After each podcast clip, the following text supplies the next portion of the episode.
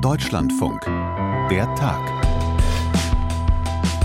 Einfach mal den Reset-Knopf drücken. Das ganze Betriebssystem zurücksetzen auf Werkseinstellungen. Geht in der Politik nicht so einfach. Das merkt auch die neue polnische Regierung von Donald Tusk gerade, dass sich die Jahre der Peace-Politik nicht von heute auf morgen zurückdrehen lassen. Denn die Peace hatte viel Zeit, die wichtigen Institutionen im Land auf sich zuzuschneiden und mit loyalen Leuten zu besetzen. Man kann das gerade sehr gut beim öffentlich-rechtlichen Rundfunk beobachten. Da versucht die Tusk-Regierung Tabula rasa zu machen. Aber die Widerstände sind groß, auch von allerhöchster Ebene. Und das gucken wir uns gleich genauer an. Ja, und täglich grüßt das Murmeltier. Silvester steht an und damit die Angst vor erneuter Randale und Gewalt. Aber die Sicherheitskräfte haben in diesem Jahr einen Plan. Und was wird gut in 2024? Was macht Mut? Worauf können wir uns freuen? Abgesehen natürlich von neuen Podcast-Folgen. Das ist erstmal die letzte für dieses Jahr. Heute ist der 29. Dezember 2023 mit Josephine Schulz. Hallo. Ja, man kann hier eigentlich jeden Tag äh, über irgendwas berichten. Das glaube ich. Aber ist ja gut. Peter Sawicki muss man, glaube ich, fast nicht mehr vorstellen, weil gern und häufig gehörter Gast hier im Podcast, unser Korrespondent für Polen und auch häufig in der Ukraine unterwegs. Gut, dann lass uns loslegen. Peter, also ich muss ja sagen, als jemand, der selbst, wie du ja auch, beim öffentlich-rechtlichen Rundfunk arbeitet und ich würde mich persönlich auch als Fan des öffentlich-rechtlichen Rundfunks bekennen, da kriegt man ja erstmal einen kleinen Schock, wenn man in den Nachrichten hört, in Polen, da wird der öffentliche rechtliche Rundfunk aufgelöst. Also ich dachte mir zumindest so, hoppla, was, was ist da nun wieder los? Deswegen frage ich dich das jetzt einfach so ganz banal. Was ist da gerade los? Ja, da muss man mit ein paar Begriffen auch aufräumen, denn es ist teilweise Hanebüchen, wie, ein, wie einige deutsche Medien über die Sachlage in Polen berichten. Also die öffentlichen Medien werden nicht abgeschafft, wie es teilweise formuliert wird. Die Berliner Zeitung hat das wirklich so formuliert, also da fasse ich mir echt an den Kopf. Mhm. Die werden auch nicht aufgelöst. Das können wir gleich noch ein bisschen genauer durchgehen. Ja. Das ist äh, juristisch auch so ein bisschen komplex, aber was man auf jeden Fall sagen kann, was politisch passiert, es gibt, ich würde das mal so sagen, eine OP am offenen Herzen hier am polnischen Staat im weitesten Sinn. Und das Ganze sogar im Eiltempo, weil Donald Tusk und die neue Regierung sich wirklich zügig dran machen, ja diesen enormen Staatsumbau, den Peace ja acht Jahre lang hier versucht hat umzusetzen, rückgängig zu machen. Und innerhalb von wenigen Wochen gibt es jetzt eben diese großen Schritte, teilweise im Justizwesen, im Bildungswesen, aber eben vor allem in den öffentlichen Medien. Hm, okay, dann lass uns da noch mal einen Moment bleiben. Gerade wenn du jetzt auch gesagt hast, da wird in deutschen Medien manches ein bisschen durcheinander geworfen. Das scheint ja eine relativ komplexe Geschichte zu sein. Kannst du das noch mal ein bisschen aufdröseln? Wie ist da die Genese? Was passiert da jetzt wirklich bei den öffentlich-rechtlichen? Ja, ganz formal begann das vor zehn Tagen mit einer Resolution im Sejm, im polnischen Parlament, und da wurde die Regierung sozusagen aufgefordert, die öffentlichen Medien zu entpolitisieren und die Erfüllung des Sendeauftrags wiederherzustellen. Das heißt, diese massive Parteipropaganda, die es zuvor pro der damaligen Peace-Regierung gegeben hat, das können wir vielleicht gleich auch nochmal mhm. genauer uns anschauen, wie das ausgesehen hat, diese Parteipropaganda rückgängig zu machen. Tags darauf wurde dann vom Kulturminister Bartłomiej Sienkiewicz auf Grundlage unter anderem dieser Resolution die gesamte Führung des öffentlichen Fernsehens, TVP, des Rundfunks, Polskie Radio und der Nachrichtenagentur PAP, die gehört auch dazu, entlassen. Die neuen Aufsichtsräte haben dann einen Personalwechsel auf den Weg gebracht, also sehr zügig. Der Infosender TVP Info, ein 24-Stunden-Nachrichtenkanal, der wurde dann vorübergehend abgeschaltet. Eine neue Hauptnachrichtensendung, sozusagen aus dem Stand, dann noch einen Tag später auf den Weg gebracht. Also das Ganze diese Instrumente der Peace Regierung der damaligen aus der Hand genommen.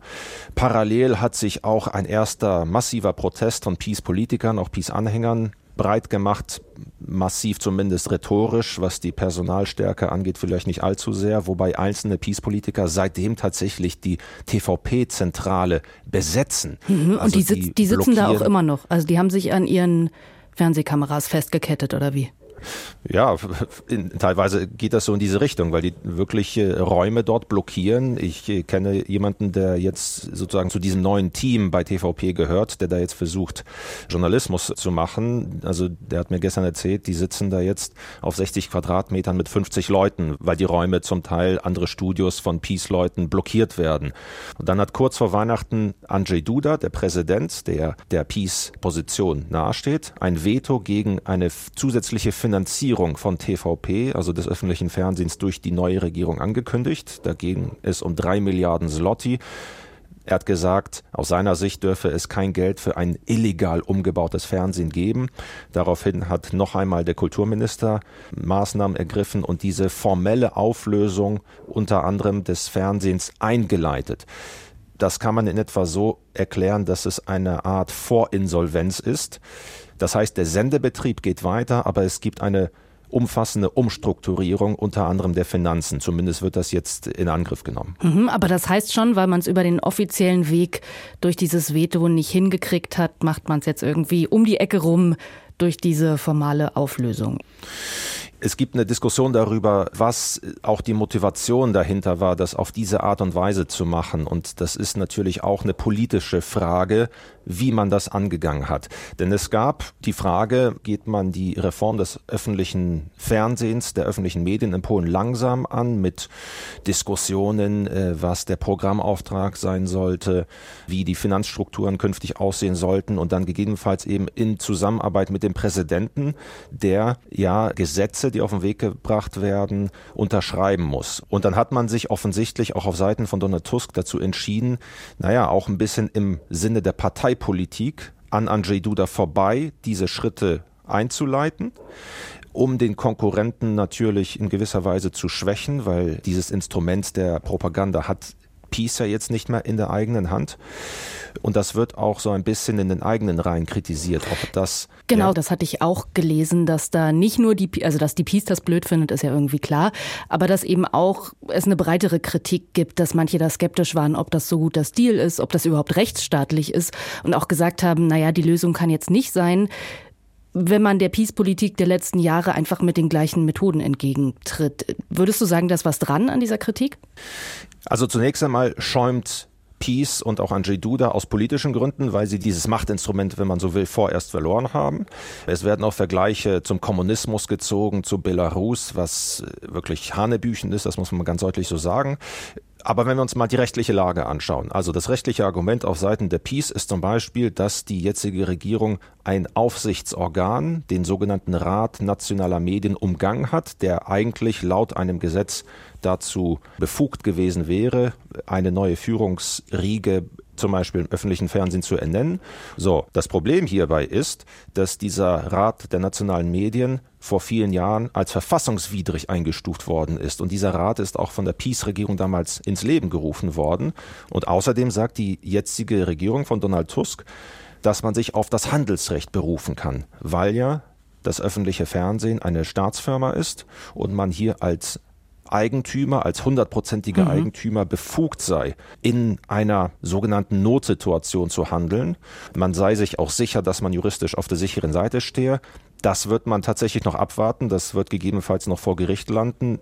Ich würde sagen, das ist eine Grauzone, in der sich rechtlich gesehen die Regierung bewegt. Politisch gesehen, das ist jetzt meine Meinung, mhm. gab es keine andere Möglichkeit, als mit entschlossenen Schritten dieser wirklich extremen Parteipropaganda ein Ende zu setzen, weil das die polnische Gesellschaft vergiftet hat. Es hat dazu beigetragen, dass es überhaupt keinen wirklichen Konsens gibt zwischen den Peace-Anhängern und sozusagen dem Rest der Bevölkerung, äh, was Recht und Unrecht ist. Und letztlich gibt es auch einen Wählerwillen dahinter, dass man den öffentlichen Medien in der Form ein Ende gesetzt hat. Die Frage ist natürlich, was jetzt daraus wird. Aber weil du diese, diese massive Propaganda vorher unter der Peace-Regierung ne, beim Fernsehen und auch in den anderen staatlichen Medien angesprochen hast, ändert sich denn das direkt merklich, die inhaltliche Berichterstattung zum Beispiel im Fernsehen, wenn man da die Führungsriege feuert? Weil wenn ich jetzt hier an unsere Arbeit denke, ne, also ich habe in meiner täglichen journalistischen Arbeit hier im Podcast oder so mit unserem Intendanten eigentlich nie was zu tun. Also weißt du, was ich meine? Die jeweiligen Sendungen, das wird doch alles von den ganz normalen Mitarbeitern gestaltet. Kann man davon ausgehen, dass die jetzt von einem auf den anderen Tag völlig anders berichten? Das ist auf jeden Fall jetzt schon zu beobachten. Es gibt eine neue Hauptnachrichtensendung im Fernsehsender TVP1. Das war somit das äh, größte publizistische Instrument, was die Peace-Regierung gehabt hatte. Diese Hauptnachrichtensendung jeden Tag um 19.30 Uhr, wo zum Beispiel Lügen, Schmähungen und regelrechte Hassreden an der Tagesordnung waren. Da war Donald Tusk als wahlweise deutscher oder russischer Agent, als Staatsfeind äh, dargestellt worden.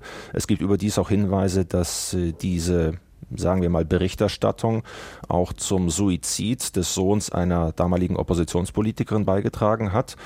Also, und das sind auch nur wenige Beispiele mhm. von vielen, da könnten wir eine ganze Sendung dazu füllen. Und diese neue Hauptnachrichtensendung, die bereits auf Sendung ist, die unterscheidet sich von diesen bisherigen Nachrichten unter der Peace-Regierung im Prinzip wie Tag und Nacht. Es ist eine sehr vorsichtige Sprache, würde ich sagen, eine sehr distanzierte. Es kommen durchaus alle Parteien zu Wort, wobei Peace Aussagen dann immer ein bisschen stärker eingeordnet werden, mhm. unter dem Eindruck letztlich, dass äh, das Ganze vorher eben ein Instrument äh, dieser Partei gewesen ist. Also man bemüht sich auf jeden Fall hier einen deutlichen Kurswechsel vorzunehmen. Es sind was das Personal angeht, auch viele frühere Korrespondentinnen, Korrespondenten, Moderatoren äh, wieder an Bord. Man hat auch teilweise von großen privaten Sendern bekannte Gesichter abwerben können. Das sind vielleicht dann auch so sichtbare Schritte, wie man Vertrauen wiedergewinnen kann. Aber das ist ein sehr langer Prozess, bis ja. äh, aus den öffentlichen Medien hier wieder, naja, ein, wie soll man sagen, ein so ein vereinendes Medium, was für alle da ist, werden kann. Es gibt auch durchaus Stimmen, die sagen, öffentliche Medien in Polen sind vielleicht gar nicht notwendig und nach dem, was politisch in den letzten Jahren passiert ist, ist es vielleicht ohnehin besser, sie tatsächlich abzuschaffen. Nun gibt es ja nicht nur den Bereich Medien, den die Peace sehr stark auf sich zugeschnitten hat in den letzten Jahren und wo jetzt aufgeräumt wird. Wie läuft das in anderen Bereichen, in anderen Institutionen? Werden da auch einfach alle gefeuert? Nicht ganz. Die öffentlichen Medien stechen hier tatsächlich hervor. Da gibt es die meisten sichtbaren Schritte bislang, wenngleich es auch an anderen Stellen ein hohes Anfangstempo, aber auch mit sichtbaren Hürden gibt. Vielleicht nur ein äh, Satz zum Justizwesen. Da ist äh, natürlich das große Thema, wie kann man die Gerichte entpolitisieren. Es ist auch bereits eine Resolution auf den Weg gebracht worden, die Reformen der damaligen Peace-Regierung in diesem Bereich unter die Lupe nehmen soll. Und da werden wir abwarten, welche konkreten Schritte der Justizminister äh, dann vornehmen wird. Aber da stellt sich zum Beispiel auch die praktische Frage, lassen sich möglicherweise unrechtmäßig ernannte Richterinnen, Staatsanwälte in den letzten Jahren einfach so entlassen?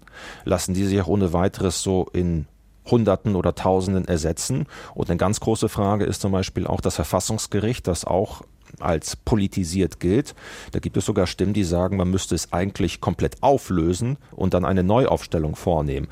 Und auch hier stellt sich die Frage, wie kann man hier in diesem Bereich vor allem am Präsidenten vorbei mhm. agieren, an Andrzej Duda. Das wird in diesem Bereich sicherlich schwierig. Im Zweifelsfall muss man abwarten, bis der Präsident nicht mehr im Amt ist. Das wird aber noch eineinhalb Jahre dauern. Aber sitzt der momentan durch sein Veto eigentlich immer am längeren Hebel?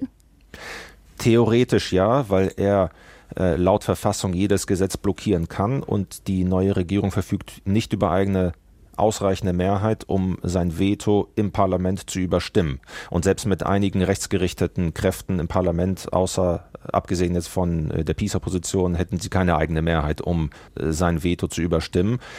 Das heißt aber nicht, dass es immer politisch opportun für Duda sein wird, alles zu blockieren, weil man dann mit Blick auf den Präsidentschaftswahlkampf im übernächsten Jahr dann auf Seiten der neuen Regierung argumentieren könnte, schaut her, der alte Präsident, er macht uns das Leben schwierig, er verhindert eine praktische Politik, eine Umsetzung dessen, was wir uns vorgenommen haben. Deswegen brauchen wir jetzt ein umso stärkeres Mandat und in einzelnen Feldern wird man aufeinander zukommen.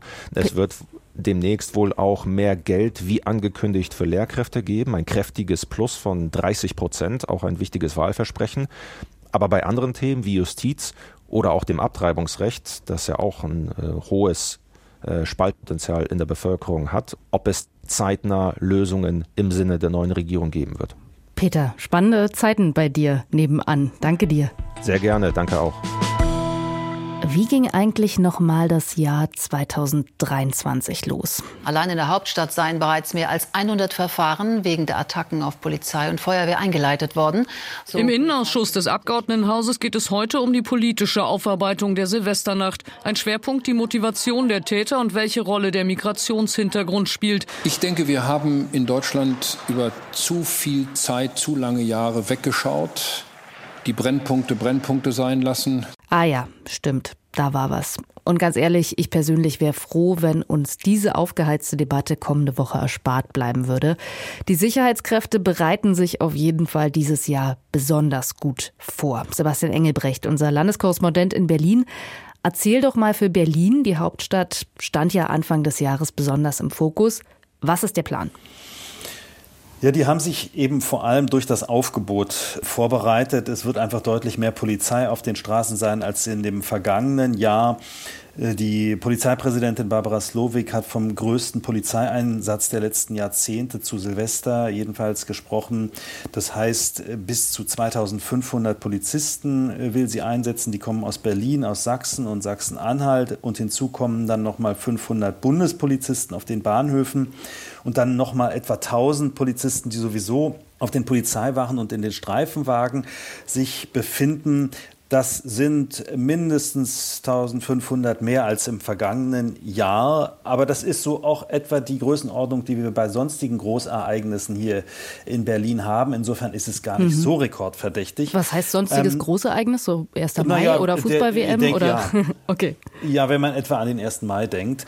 Was jetzt in diesem Fall besonders ist, die Polizei und die Feuerwehr wollen enger zusammenarbeiten. Das heißt, die Polizei will die Feuerwehr gewissermaßen eskortieren bei brenzlichen Einsätzen in brenzligen Regionen, damit die Feuerwehr in Ruhe wirklich ihre Arbeit machen kann und eben nicht angegriffen wird. Die Polizei will die Feuerwehrleute gewissermaßen bewachen. Mhm. Und schon in diesen Tagen sucht die Berliner Polizei nach illegalem Feuerwerk, nach größeren Depots, etwa auch auf den Dächern. Dazu setzt die Polizei in Nordneukölln etwa einem dieser Hotspots auch Hubschrauber ein und sie setzt dazu auch Sprengstoffspürhunde ein. Dann kann man vielleicht über die Polizei hinaus sagen, auch die Staatsanwaltschaft ist auf der Hut. Da sind mehr Staatsanwälte als im vergangenen Jahr in Bereitschaft. Und auch ein Richter ist in Bereitschaft, der schnell darüber entscheiden kann, Gewalttäter in Polizeigewahrsam zu nehmen. Und der Senat nennt das Ganze ein Bündel aus Prävention und Repression, mit dem man sich äh, vorbereitet auf diesen Silvesterabend. Also dazu gehören eben auch viele soziale äh, Dinge, auf die man hm. sich vorbereitet. Äh, ein präventiver Aspekt war ja auch, dass Sie ich würde mal sagen, freundlich appelliert haben an die Bevölkerung. Bitte seid nett zu uns Sicherheitskräften und Feuerwehrleuten. Ich habe dazu vorhin in unserer Presseschau einen Kommentar gehört, da hieß es sinngemäß, das sei die totale Kapitulation vor den Randalierern und damit würde man ja Schwäche zeigen, anstatt klarzumachen, wer das Gewaltmonopol hat. Wie hast du diesen Appell an die Leute wahrgenommen? Das finde ich nicht unbedingt. Der Berliner Senat versucht es halt mit allen Mitteln. Er sagt, wir werden Härte zeigen, wir werden Recht und Gesetz äh, durchsetzen. So hat es jedenfalls Kai Wegner, der regierende Bürgermeister, im Vorfeld dieses Silvesterfests gesagt. Wir werden Recht und Gesetz durchsetzen mit allen Mitteln, die der Rechtsstaat zur Verfügung hat. Sozusagen Härte auf der einen Seite und auf der anderen Seite ein ja, ein Bündel eben auch von Präventionsmaßnahmen. Also deshalb finde ich das völlig legitim, wenn man auch auf Instagram da appelliert, sozusagen auf die weiche Art, es gar nicht dazu kommen zu lassen, überhaupt, dass Menschen zu Silvester aggressiv auf die Straße gehen und auf Polizisten losgehen. Es hat einen Sicherheitsgipfel gegeben, es hat mehrere Gipfel gegen Jugendgewalt gegeben im vergangenen Jahr. Ähm, das Ergebnis dieser Jugendgewaltgipfel sind 60 zusätzliche Stellen für Schulsozialarbeit, 30 neue Projekte Projekte für Jugendarbeit in den Bezirken. Also das ist der Versuch, bestehende Strukturen in der Sozialarbeit in diesen Problemkiezen, Problembezirken zu verstärken. Da hat man also nicht die äh, Jugendsozialarbeit neu erfunden, sondern man hat sie gestärkt. Mhm. Und Polizei und Feuerwehr haben auch, das ist schon besonders, in den vergangenen Monaten Schüler und andere Bewohner von diesen Problemvierteln, vor allem in Neukölln, Wedding, Schöneberg, Moabit, zu sogenannten Präventionsveranstaltungen eingeladen. Und dabei ging es um einen respektvollen Umgang untereinander, den einzuüben, aber eben speziell um einen respektvollen Umgang mit Polizisten und Feuerwehrleuten. Und ich habe gehört, es haben sogar Fußballturniere zwischen Jugendlichen und Feuerwehrleuten stattgefunden. Okay. Okay, das ist ja interessant. Das klingt ja witzig. Ich habe gehört, oder ich glaube, ich habe es auch in deinem Beitrag gehört, ne, dass man sich dieses Jahr zusätzlich Sorgen macht wegen des Kriegs in Gaza, dass das nochmal Auswirkungen auf das Verhalten von Menschen an Silvester hat. Habe ich mich gefragt, warum? Weil die Wut auf die Polizei durch den Umgang mit pro-palästinensischen Demos jetzt vielleicht größer ist oder, also was hat ganz blöd gefragt die Solidarität mit Palästinensern mit Silvester zu tun?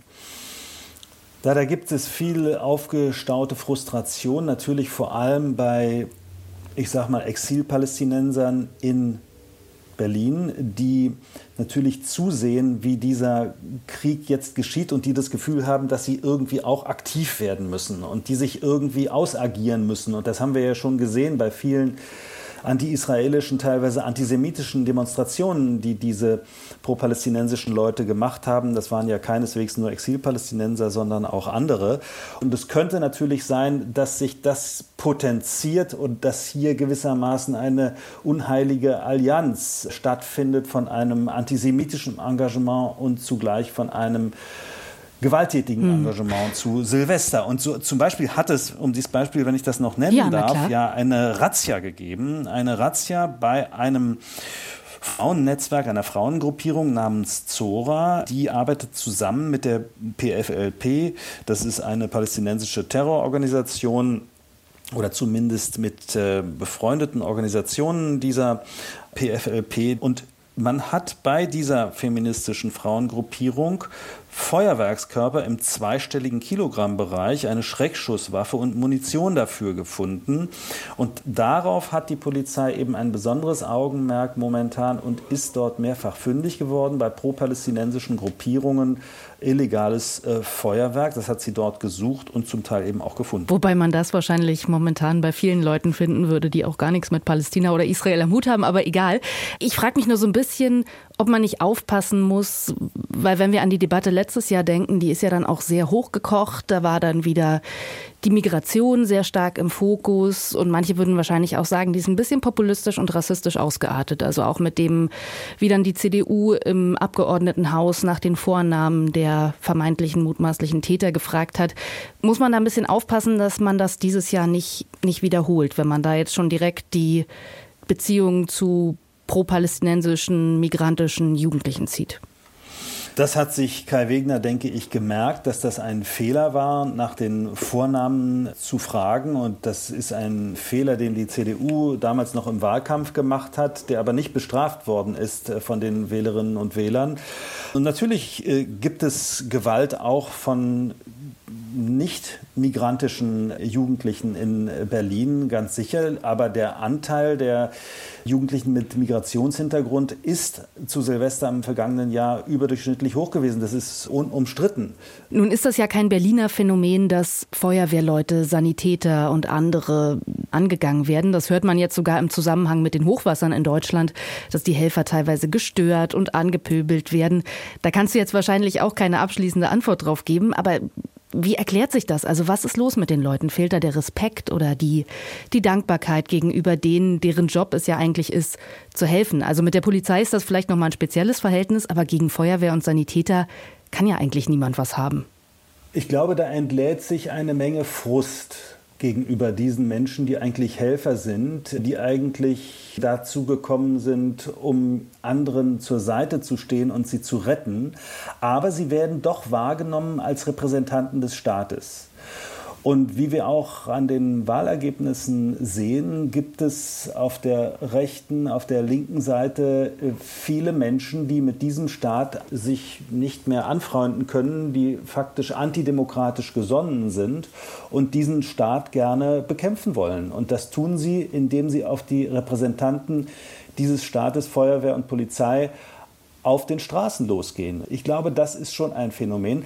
Aber dann, darauf hat auch äh, der Präsident des Deutschen Feuerwehrverbandes äh, gestern hingewiesen, gibt es auch dieses Phänomen, man möchte vor allem, dass sich die Polizisten und Feuerwehrleute mit den eigenen Problemen befassen, also dass sie etwa bei Hochwasser den Keller auspumpen, äh, von Wasser befreien in den eigenen Keller und nicht erst den Kellern ja. des Nachbarn. Also purer Egoismus, der sich da auch gegenüber Rettungskräften Bahn bricht.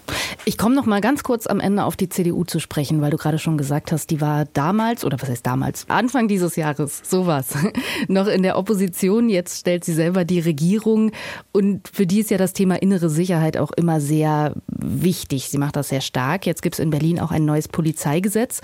Für mich klang das erstmal ganz schön krass, was da für neue Befugnisse gekommen sind. Also Elektroschockpistolen, mehrere Tage präventives Einsperren für Leute, die man für gefährlich hält. Ist das krass oder kam nur mir das so vor? Naja, das ist natürlich der Versuch in einer Stadt, in der Gewalt auf den Straßen zur Tagesordnung gehört, in der illegale Drogengeschäfte Alltag sind, in der Polizisten und Feuerwehrleute angegriffen worden sind in einem völlig unbekannten Ausmaß.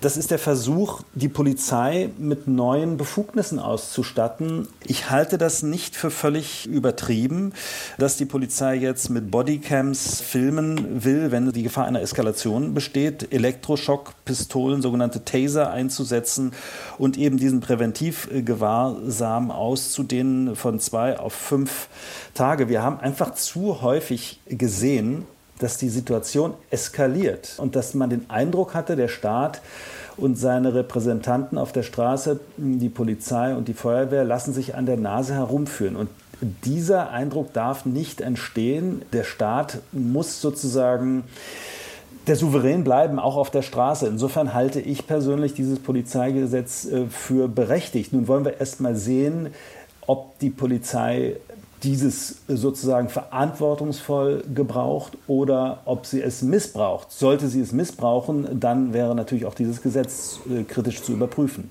Okay, Sebastian, ich hoffe einfach mal, dass wir nicht am Montag schon wieder darüber sprechen müssen, was an Silvester passiert ist, sondern dass einfach mal alles ruhig bleibt. Danke dir. Sehr gerne. Ich hoffe auch, dass es äh, ruhig bleibt und dass wir alle in Ruhe feiern können.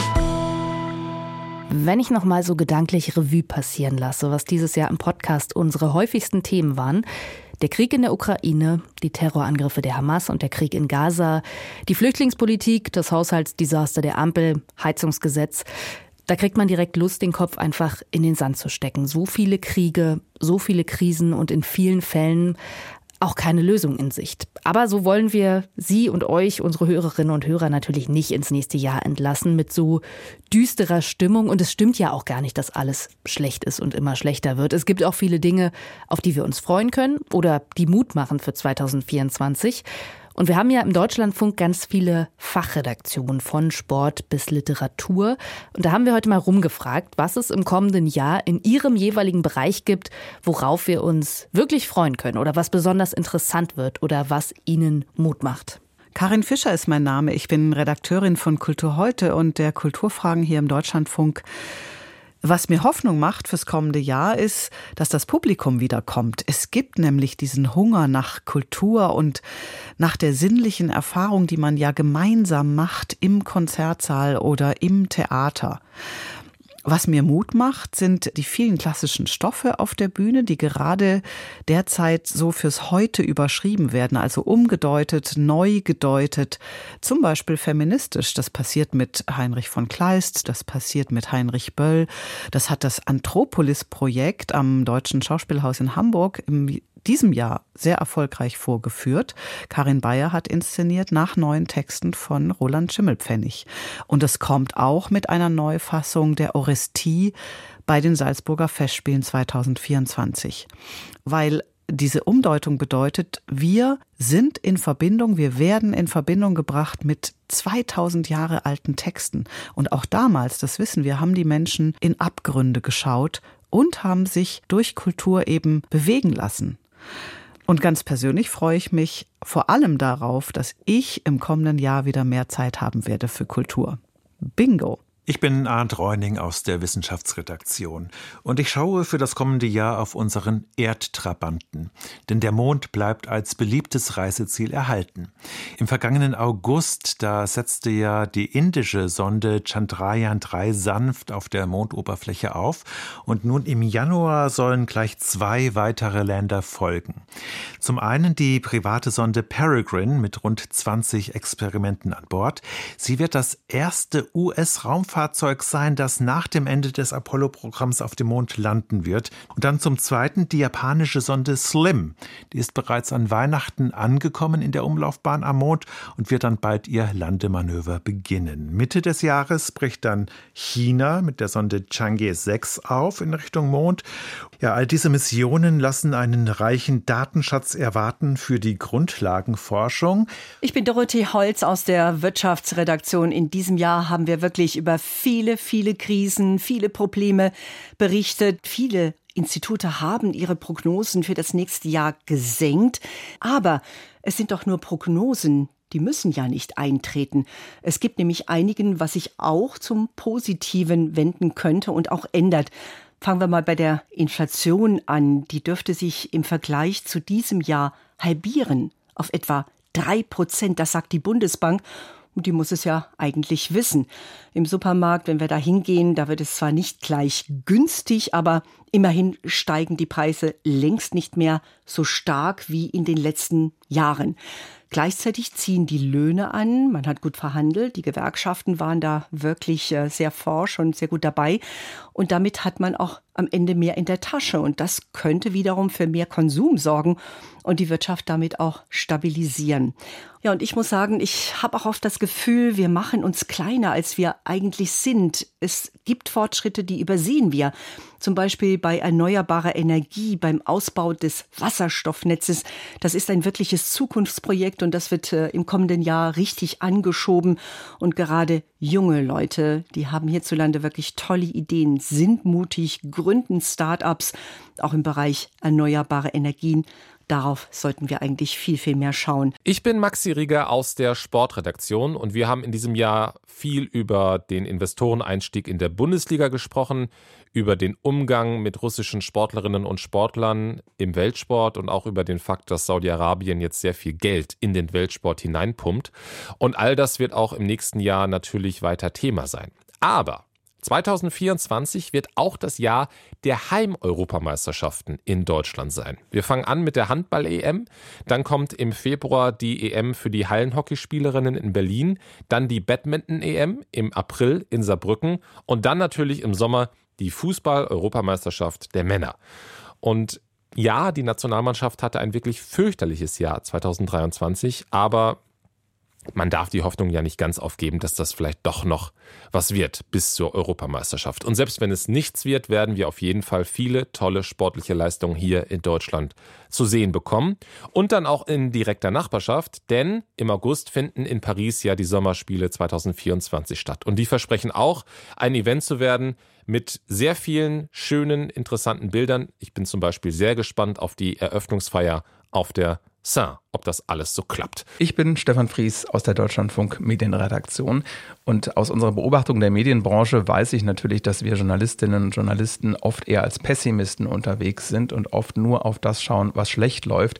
Aber ich habe jetzt gerade rund um die Feiertage viele Artikel gelesen, in denen auch auf das Positive geschaut wird und den Leuten ein bisschen mehr Mut gemacht wird in einer schwierigen Zeit, in der es ja auch viel Positives gibt. Die Ansätze zeigen mir, dass man das eigentlich auch im kommenden Jahr verstärkt machen kann und machen sollte. Hoffnung macht mir auch, dass künstliche Intelligenz uns vielleicht mehr Zeit für Recherche bringt, indem sie uns viele Alltags- und Routineaufgaben abnimmt. Wir müssen natürlich immer noch überprüfen, was sie damit macht. Aber in vielen Bereichen ist sie schon ganz gut und kann uns eben helfen und mehr Zeit zum Beispiel für Recherche schaffen, die wir bisher nicht hatten. Was mich auch noch positiv stimmt, ist, dass die Zustimmung zum öffentlich-rechtlichen Rundfunk bei aller Kritik immer noch sehr hoch ist, der als seriös eingestuft wird und deren Quoten und die Abrufzahlen in den Mediatheken auch zeigen, dass die Leute das gerne konsumieren. Insofern schaue ich positiv ins Medienjahr 2024. Also gibt viel zu berichten in 2024, auch viele schöne und viele interessante Sachen. Darauf freuen wir uns im Podcast. Und wir freuen uns auch wieder über ganz viel Feedback. Das muss auf jeden Fall hier nochmal gesagt werden, weil wir es intern ganz oft sagen, aber wahrscheinlich nicht so häufig im Podcast. Wir finden nämlich, wir haben wirklich die netteste, tollste Hörerinnen und Hörer-Community hier bei der Tag. Wir kriegen immer so tolle Mails und damit meine ich jetzt auch nicht nur Lob oder Dank, sondern auch die gute und ja fast immer konstruktive Kritik. Und dafür sind wir wirklich total dankbar. Also bitte weiter so im nächsten Jahr, das ist unser Wunsch. Dann hören wir uns wieder. Bis dahin, guten Rutsch. Friedliches Silvester an alle, sagen heute Tom Funke und Josephine Schulz. Tschüss.